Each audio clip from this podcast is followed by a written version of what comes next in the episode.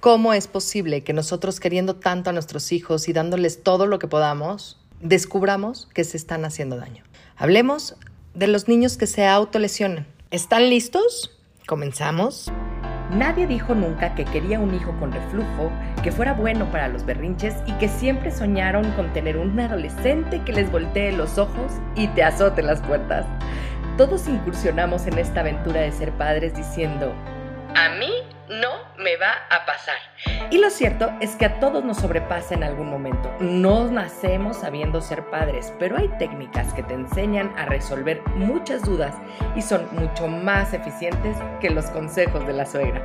Bienvenidos al podcast de Academia para Padres. Caminaremos en las diferentes etapas del desarrollo primario de estas pequeñas personitas para ayudarte a crear este ambiente libre de caos y con estructura y hacer que las cosas pasen. ¿Estás listo? ¡Comenzamos! Cuesta entender que hay niños que se hacen cortes en la piel y lo ocultan bajo la ropa. Esto debería alertarnos sobre el estado de la salud emocional de nuestros jóvenes. Hoy vamos a hablar de este tema de autolesiones en los adolescentes porque es importante. La autolesión describe cualquier comportamiento en el que alguien se causa daño a sí mismo. Por eso es autolesión. Las personas que lo hacen, por lo general, son incapaces de enfrentarse a una situación, a una dificultad o a un dolor.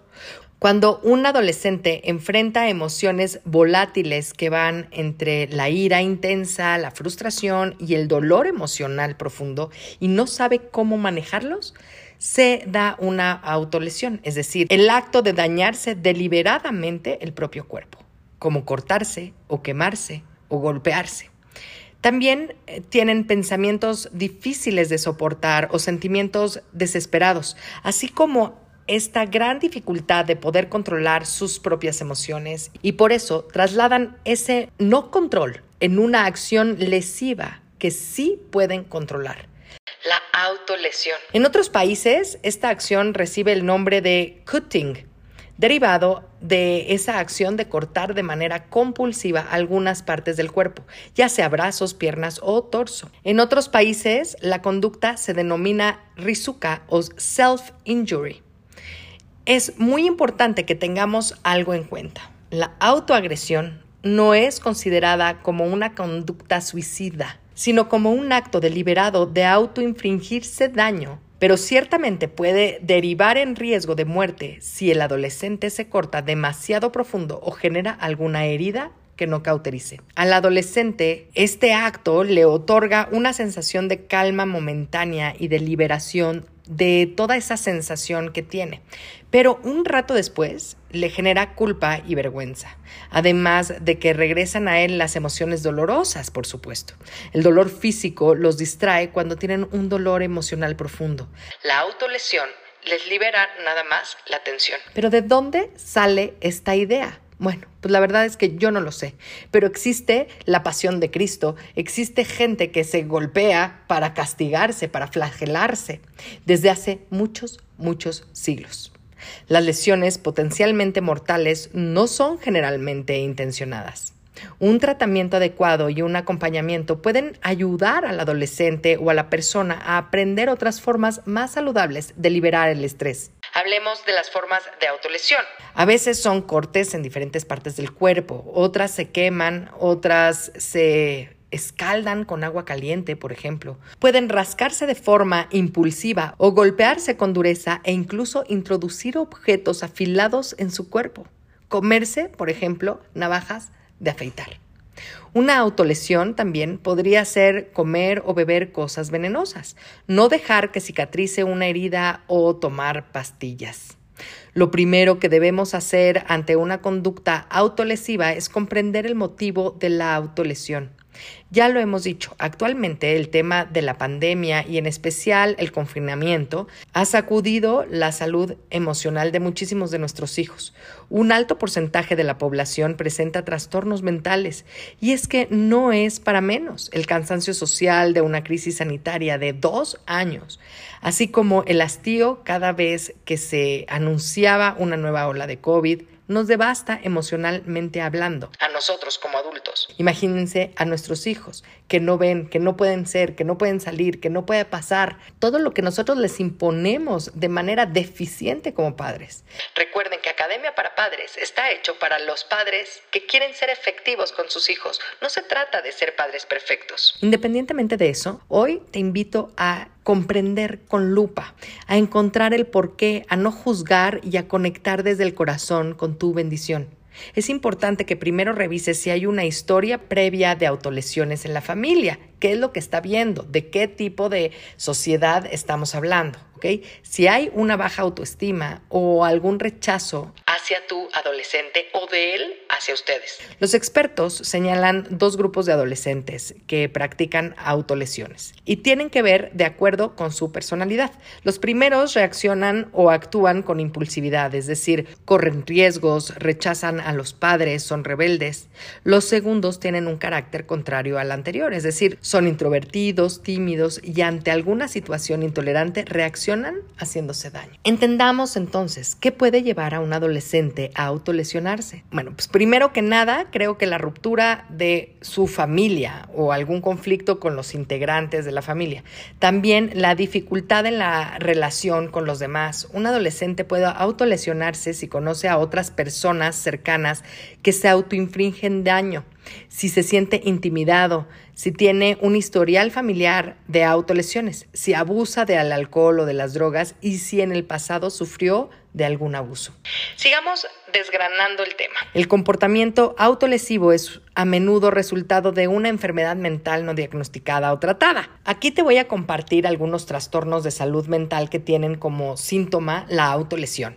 El trastorno obsesivo compulsivo, una historia pasada de trauma o un abuso, el trastorno de estrés postraumático, el trastorno límite de la personalidad, trastornos de personalidad también, los trastornos de alimentación, de depresión, desórdenes de ansiedad, el trastorno bipolar, abuso de sustancias tóxicas y la esquizofrenia. Si eres papá o mamá de un adolescente, la idea de que tu hijo se lastime de manera intencional es sumamente difícil de comprender. Por eso es muy importante que estemos conscientes de este tema, porque por desgracia es una práctica común entre los adolescentes, aunque claro, no es habitual. Darte cuenta de que tu hijo se autolesiona puede desencadenar una reacción de pánico, pero tranquilos, porque es precisamente tu reacción una de las cosas más importantes para ayudarlos en su recuperación. ¿Cómo puedes hacerte eso? Deja de hacer eso ahora mismo. Puede ser parte de tu primera reacción cuando descubres autolesiones en tu hijo. ¿Te acuerdas que cuando los niños son chiquitos, cuando se caen, ¿no? Tenías que evitar la sobreactuación porque de otra forma lo espantabas más y terminaba llorando asustado. Bueno, pues es lo mismo. La mayor parte de los adolescentes que se autolesionan tienen tanto miedo de su comportamiento como tú mismo. Piensa en ellos como unos pequeñitos que sienten culpa, vergüenza y sentimientos de remordimiento luego de autolesionarse. Te invito a que mantengas la calma. Pues sí, tienes que respirar profundo y hablar pausadamente, sin juicios pesados, con una comunicación honesta. Procura hacer preguntas abiertas sobre sus sentimientos y lo que ocurre para que haya llegado a eso. Para cualquier papá puede ser difícil de aceptar que su hijo se lesione, incluso puede ser que uno mismo se culpe o se sienta frustrado. Pero lo ideal es, en vez de eso, buscar opciones para ver qué puedes hacer para ayudar a tu hijo. Recuérdate que en Academia para Padres somos expertos en la transformación conductual. Acércate, pide ayuda, sé cómo ayudarte. Tengo la solución. Lo que te puedo decir en este podcast es que es importantísimo que le transmitas la idea de que estás ahí para él que estás abierto a escucharlo cuando él lo decida y dile que estás preocupado, pero que juntos pueden encontrar maneras más saludables de hacer frente a esos sentimientos que experimenta. Lo ideal es centrar nuestra atención en lo que causa las autolesiones y no en la autolesión en sí. Tienes que evitar los engorrosos ultimátums, por ejemplo, o dejas de autolesionarte o si no, vas a ver, yo te voy a lesionar más fuerte, ¿no?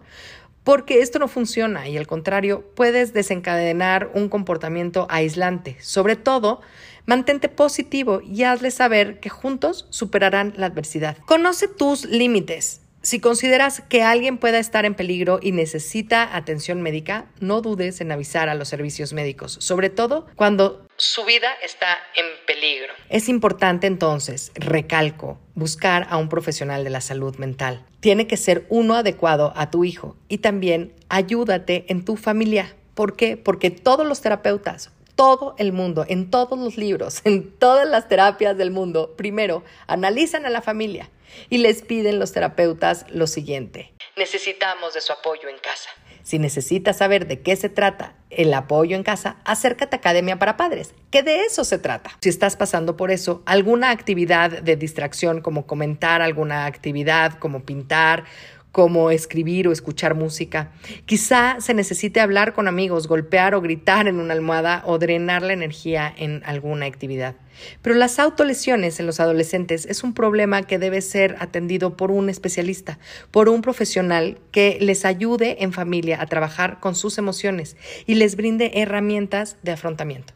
El tema clave es identificar el motivo y enseñarle a tu hijo a llevar el estrés de la vida por un camino más amable hacia ellos. Como papá puedes encontrar algunos recursos para calmarlo, como la caja de la calma, que es una cajita pequeña que puedes llevar a cualquier lugar y que puedas llenar de cosas que le hacen feliz, que lo transporte a momentos agradables, de confianza y de recuerdos. Un lugar feliz, un lugar seguro, mientras dure el momento más agresivo de la autolesión. No estás solo, por favor, acércate, déjame ayudarte. Muchas gracias por comenzar con tu camino al cambio. No dejes de compartir este canal para ayudar a los demás en su educación parental y su sanación propia. Me puedes encontrar en Facebook, Instagram y YouTube como emilyc.daumas y Academia para Padres. Únete a la comunidad para estar más cerca y poder complementar tu camino al orden y la estructura. Hasta la próxima.